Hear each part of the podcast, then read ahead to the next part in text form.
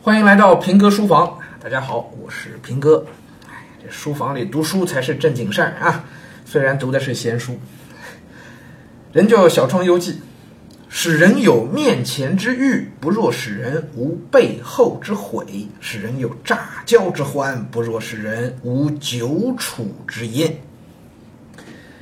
这话太有道理了，来拆开来讲一讲啊，聊一聊。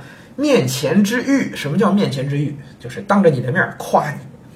哎呀，这现在有太多的什么情商课呀，什么教你怎么说话呀。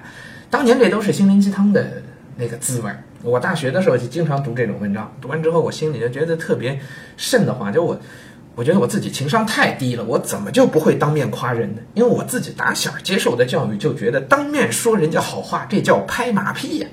从小我这么学的。所以，就算我觉得人特别好，我当面我也夸不出口的。我一直觉得我自己情商低。后来呢，长大以后呢，老看别人这么来。那工作以后呢，我也自己也经常听到别人有当面夸我的，夸的那肉麻呀，我一听我就脸红。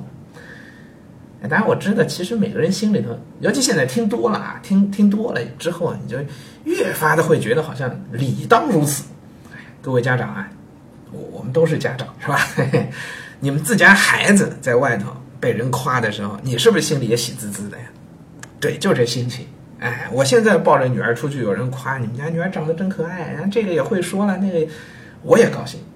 可是，可是，可是，千万千万千万，哎，自己要敲响警钟，这只是面前之欲啊，场面话做不得数的。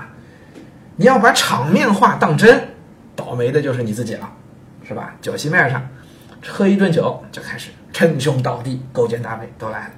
我最烦的见面俩小时，认识我才俩小时就过来叫兄弟。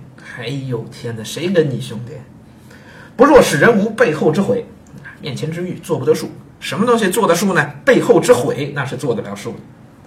当面说的再好，背地里毁你，背地里说你不好，那就说明你是真不好。那 你在他心里头那是真不好。所以啊。不要看重面前之欲，要看重有没有背后之悔，这才是真正衡量做人是不是成功的呃标准之一。后半句，使人有乍交之欢，不若使人无久处之厌。什么叫乍交之欢呢？就是第一印象，是吧？刚一见面聊得特别投机，哎，这人太棒了，乍交之欢。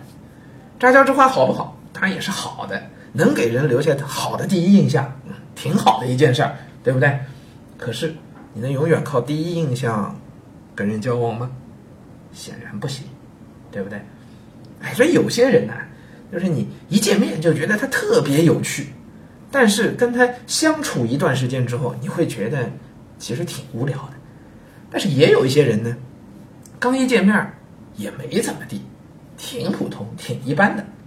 就感觉是那种丢在人堆里头啊，哎，你可能就再也找不着他了，就这种人。